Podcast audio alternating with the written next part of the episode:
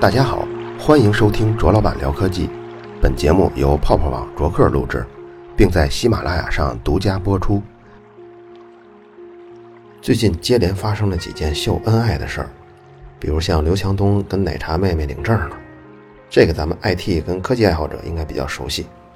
最早他们是一四年四月份，刘强东说他发微博：“小天是我见过最单纯善良的人。”后来在春节前呀，听说他们要分手，那会儿奶茶妹妹把他微博都清空了，而且当天刘强东在微博上把那条“小天是我见过最单纯善良的人”也给删除了。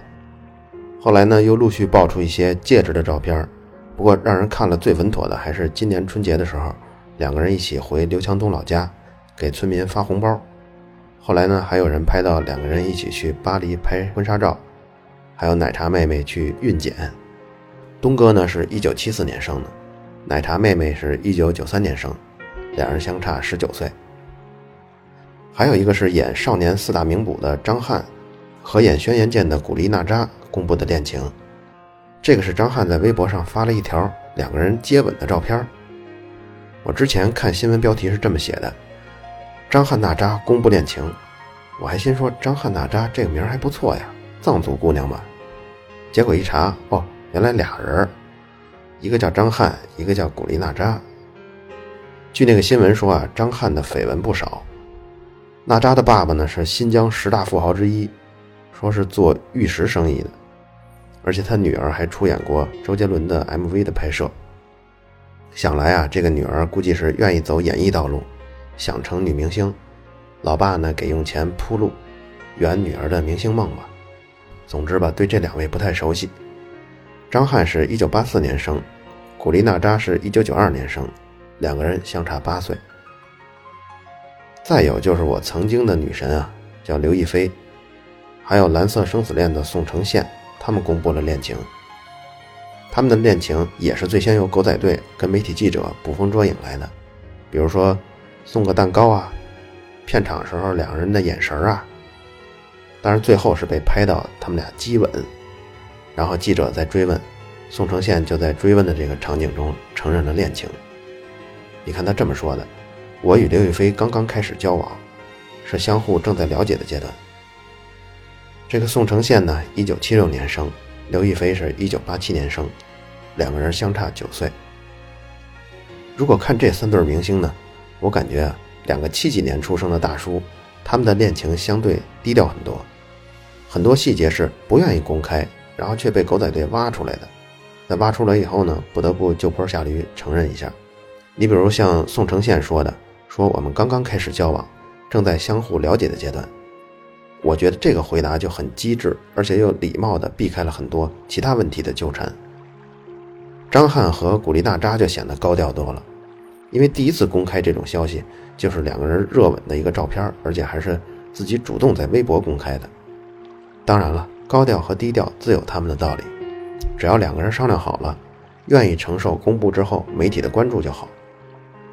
相对于刚刚三对很风光的恋人，我们再说一个，可能大家也已经看到过了：小伙在过街天桥上摆荔枝求婚，女孩嫌太幼稚拒绝。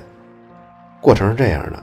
在西安有一个二十四岁、刚工作不到两年的小伙子，他在三年前爱上了一个姑娘，但一直没有勇气表白。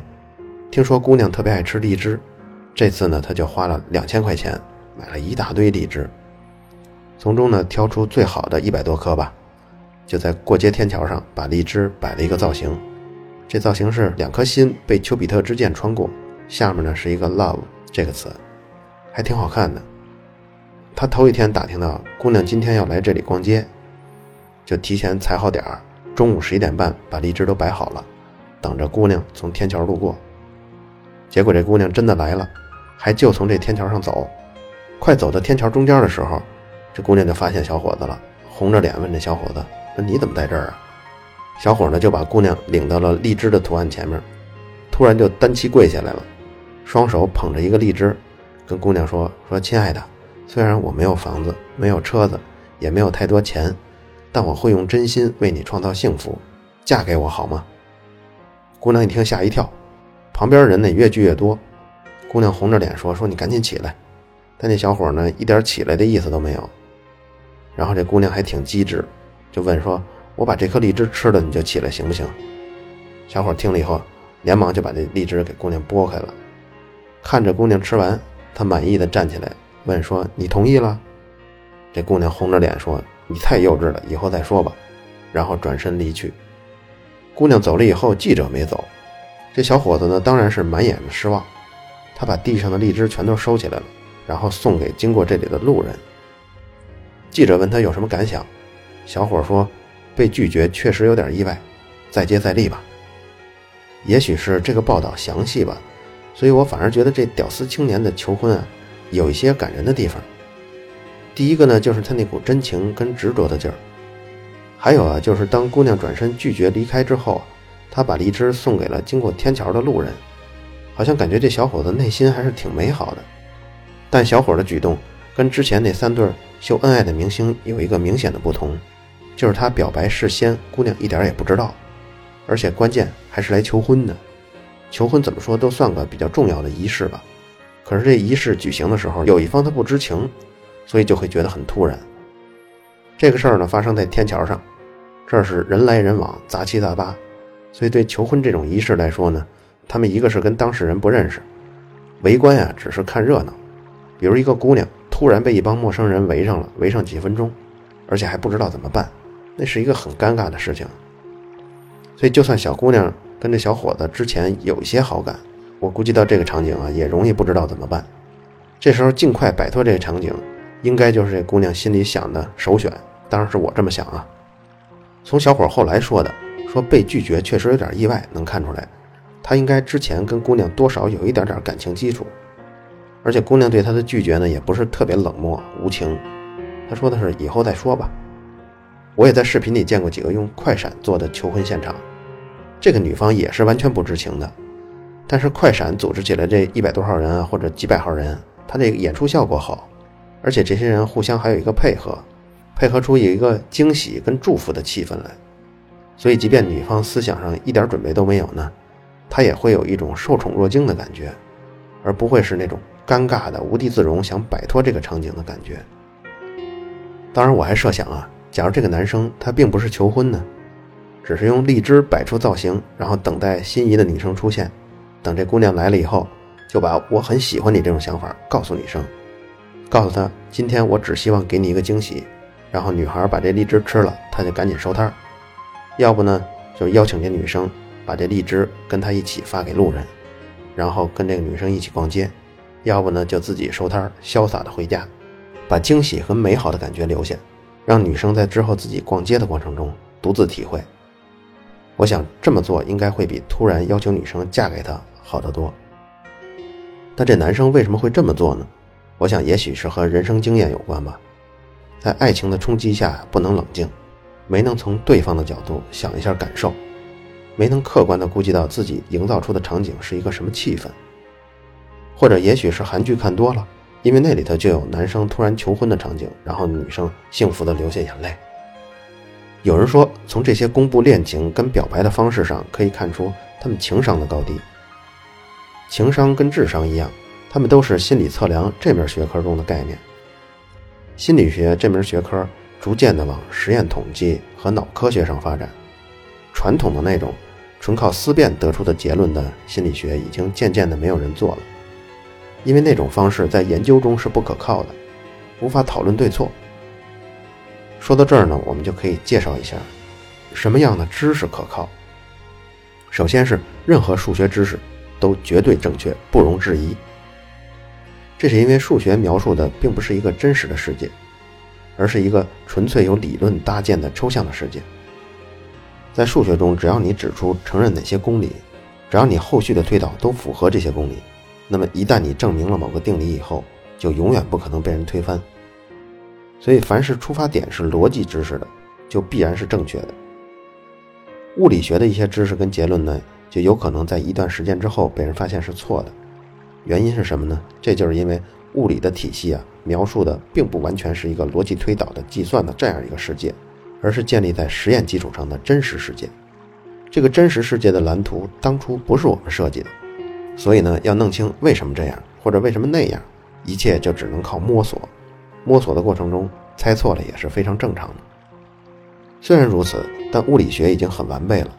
外部信息的输入已经限制在通过可复现的设备来观测这一点上了，剩下的东西都可以靠数学方法来推算出来。所以，物理是相当可靠的知识。以现代物理学发展的程度来看，一个没有接受过专业物理教育的人，他如果敢说说发现物理学中有一个定理是错的，那几乎就是他错了。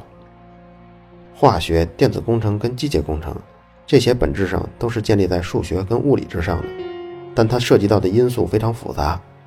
如果要通过原始的数学跟物理的计算，难度非常高，但不是不可以，可能需要费非常多的时间。在工程中呢，我们经常需要做一些简化来方便计算，这样才能完成工程。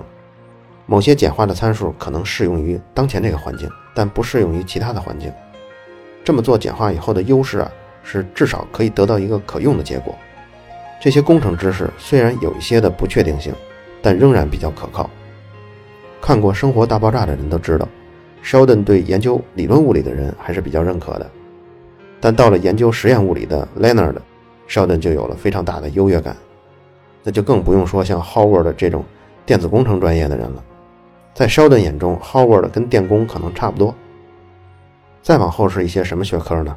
比如像生物学跟医学这种学科涉及到的东西，整体已经很复杂了。因为这些学科整个体系的复杂程度，用数学是不可能推导出来的，只能完全依赖于实验。而任何实验本质上都是盲人摸象。得出什么结论，完全依赖于实验方法的设计。在所有的方法中，医学跟生物学常用的就是大规模的随机的双盲实验，这在咱们之前的节目中多次介绍过。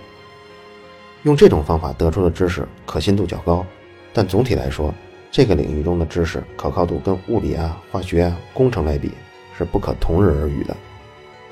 等到迈入经济学、心理学、政治学这些领域，知识的可靠度就更低了。大多数的经济学模型已经简化到无法运用到日常经济行为的地步。想找出一篇心理学论文，而这篇论文的实验过程跟结论是无法复现的，这种情况非常常见。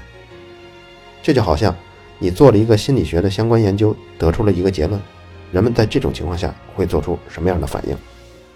其他人想验证是不是这个反应呢？经过他们的验证之后，几乎可以肯定和你的结论是不一样的。至于政治学，在很多问题上，政治学者们连起码的共识都没有。但这些最不可靠的知识，也是我们生活中最常用的、最有用的。比如说，该买哪个股票啊？孩子学习不好怎么办呀？而且很多学科的知识背景是历史文化和艺术，这些知识能让我们知道古人是怎么怎么做的。这些是不能用可靠和不可靠来衡量的。这个跑题跑得比较远啊。咱们收回来说说心理学的发展。当你有了求知欲，想弄懂为什么或者对不对的时候，就必然要走向科学的方向。所以，像机能主义心理学派啊、行为主义学派啊、精神分析学派啊、人本主义学派这种传统的心理学流派，在现代心理学中就渐渐的淡化了。现代心理学主流的方向是脑科学跟实验心理学，智商和情商的测量就是实验心理学中的重要环节。都是尽量希望让被测试人通过做一套试题，然后对试题打分儿，最后用这个分数来反映这个人在某些心理特质上表现的高和低。比如说情商就被很多人理解为这个人和其他人相处的能力，但是这个能力呢又不能泛泛的观察一下就得出来。要是有一个分数呢，这不就更好办了吗？所以情商的测试分几个方向，比如像自我激励、自我管理、自我意识。识别他人情绪的能力，处理人际关系的能力，这五项。每个项目呢有一定的测试题，比如说每项有二百道题。咱们举例来说吧，比如说在识别他人情绪这类题中啊，这题目呢就是五个人的表情图案，让你找出哪个是最愤怒的。然后在自我激励的题中呢，题目可能是这么说的，比如说是一个选择题，说你在考试中没有及格，通常你会怎么做？A。不放在心上，B 懊恼不堪，C 继续努力，D 不告诉其他人。这每个选项啊都有一定的分值。当你把这五个项目一千道题全都做完了，有统计考试结果的人来核算你的分数，然后会给你一个解读，你在某某方面拥有什么什么样的特质，达到了什么样的水平，是高还是低，在人群中排在大概什么位置，最后把这五项的综合起来得到一个分数，这个分数就是你的 EQ 情商值。我刚刚描述过以后啊，你就会发现，情商的测试啊，是不是能客观反映你与其他人相处的能力，更多决定于你做选择题的过程。大部分题目你都可以发现哪些选项是高分项，哪些选项是低分项。如果你想得高分呢，那么你尽管按照你发现的规律去选就可以了。一套好的选题应该尽量避免被试者能够从选项中发现优劣，但直接跟问题相关的这些选项。很难避免这种情况，那么怎么修正呢？还有种办法，比如说还是刚才那道题，考试没有及格怎么办？这道题本来是要评定这个人自我激励程度高低的，但是在统计中呢，突然发现，在这道题中选 D 不告诉其他人这一项的人啊，往往拥有较高的自我意识，所以很可能这道题出现的时候，被试者如果按之前的规律来理解的话，他要想作弊得到高分。那他直接就选继续努力这一项就好了。可是实际在统计结果的时候呢，这道题并不往自我激励这个项目中计分，并不计入其中。这道题设计的初衷就是专门用来评判自我意识高低的。那么，假如这一千道题里头有大量这类虚晃一枪的测试，它就能缓解很多通过猜题来拿高分的情况了。所以出题呢，也是一个技术活。但假如有些人听过这一集，他也明白了这个道理，也许他还可以通过其他的一些主观意识，避免选择一些不良的描述，自己仍然可以得高分。那怎么办呢？其实心理测量里还有另一种办法，这种办法你一定经历过，比如在微信上，你是不是经常遇到那种颜色的测试？比如说这道题吧，测一测你出轨的几率。下面呢一共五道题，其中三个呢是让你选择你最喜欢的图案或者颜色。还有两道题是这样的：妈妈买菜回家了，你希望篮子里是什么东西？A. 黄瓜 B. 芹菜 C. 辣椒 D. 鸡蛋，就这样的题。这五道题呀，跟婚姻和感情中的出轨是完全无关的，但是它能侧面反映出这个人在婚姻中出轨的几率吗？有的时候还真是可以，但是需要极大量的测试和验证，而不是微信中那种自己瞎想的题。下面我说说他是怎么做到的。比如测试者出了一张考卷，里边满满的全都是我刚才说的那种题，就是在某种场景下你喜欢什么颜色呀，喜欢哪种形状啊，或者是在某种场景下你脑子里想到的东西是什么呀这类题。然后你尽量的多的去找人作答，比如说找一百万人，这一百万人啊，除了做这份卷子以外，还要顺便填另外一份问卷。问卷里呢还有一些跟性格相关的特质。比如说，问你是不是经常吃醋呢？A 是，B 大部分时候是，C 偶尔吃醋，D 从不吃醋。问卷中呢，还有一些个人状态的问题，比如说你是否曾经婚姻出轨过。当然了，为了让每个人都能放心的作答，他们都是匿名的测试，并且让这些被试者呢百分之百相信这些内容绝对不会被公开的。等到这一百万份考卷跟这一百万份的问卷。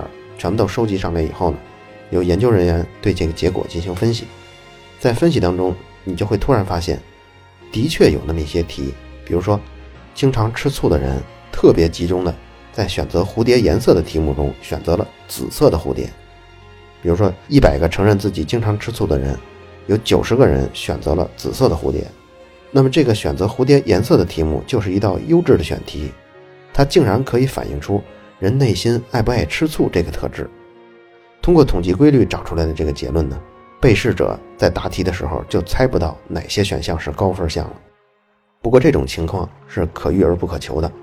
首先你要找到一百万人做试题就不容易，其次呢，就像我刚才说的那种，一百个人中九十个选紫色的人都是吃素的，这么高的一致性的结果也是极少的。此外，这种预先筛选的测试啊，如果真的有机会再做一次的话，也许选择紫色的人呢，只有百分之四十的人是爱吃醋的人。那么那次百分之九十爱吃醋的人选择紫色，只是在这次大样本的统计中数据随机起伏造成的。要知道，只要样本的数量足够大，出现某些奇迹的可能就足够多。比如说，我们扔硬币吧，只要我扔的次数足够多，一定会出现连续一百次都是正面这种奇迹的。所以，这种题反映的是某次大样本统计中的奇迹呢，还是真的人的内心中没有被发现的一种颜色跟吃醋之间的关联呢？这谁也说不好。为了避免这种情况出现，只能做更多次的测试，保证几次的测试中都有类似的结论。所以，这也就是我刚才说的，心理学即便走到了实验的部分，获得的知识也远不如物理化学工程可靠。智商的测试相比情商的测试，要作弊的可能性就少很多了。因为有些题，你只有发现了其中的规律，或者是记下了之前的词，你才能作答，否则就只能靠蒙。比如最著名的测试题——韦氏成人智力测试，它一共分十一项，比如像常识的知识、算术题、相似性、数字、符号、词汇、拼图、图片排列等等等等。所有十一项测试完了以后，每一项会得到一个粗分，然后再根据年龄的影响因素做一个修正，最后就得出一个数值，这个数值大约在七十到一百三之间。这个智商本质来说是一个正态分布，一百分是最广泛人群的平均值。看智商值的时候啊，我们也需要关注一个参数，叫做标准差。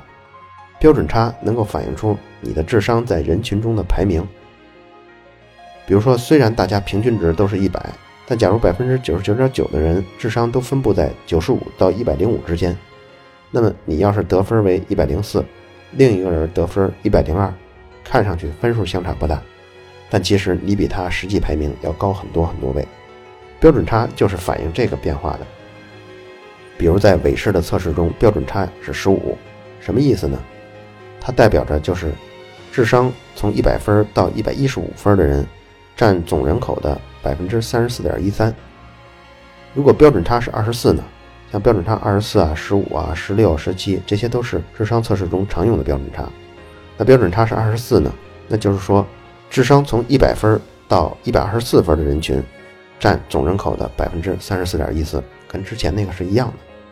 不说标准差，而直接说自己智商的话，其实参考意义并不大。在二十四的标准差下，你的智商得分一百二十四，跟十五的标准差下智商得一百一十五，这两个人的水平是一样的。因为标准差用的是十五比较多嘛。那咱们接下来呢，就说一说标准差是十五的情况。在总人口中，智商超过一百一十五的只占百分之十六。如果再超过一个标准差呢，就是说智商超过一百三十的人，那他只占总人口的百分之二点二七。如果再往上呢，就是三个标准差，也就是智商在一百四十五以上的人，那个只占总人口的百分之零点一三了。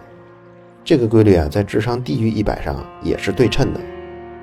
也就是说，智商低于八十五的人只占总人口的百分之十六，智商低于七十的人只占总人口的百分之二点二七，智商低于五十五的人呢，一千个人里就只有十三个人了。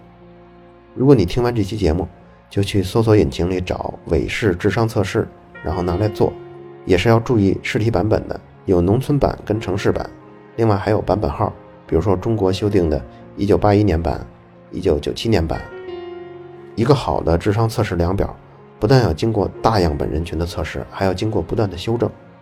因为随着经济的发展，教育也在发展，世界各地的人接受教育的程度也在提高。一九八一年时候设定的智商一百，那个值是那个年代大家的均值。原封不动的题目拿到二零一五年，也许大家测试完均值就已经增加到一百一十五了。这个时候，如果你答卷是一百一十五，不要以为你已经超过了百分之八十四的人。因为你那会儿只比百分之五十的人强。真正靠谱、优秀的智商量表往往都是收费的，我们在网上能够找到的那些大都已经过期了。好了，以上就是本期卓老板聊科技，在同名的微博和微信公众号历史消息中，还有其他更精彩的内容，期待您的关注。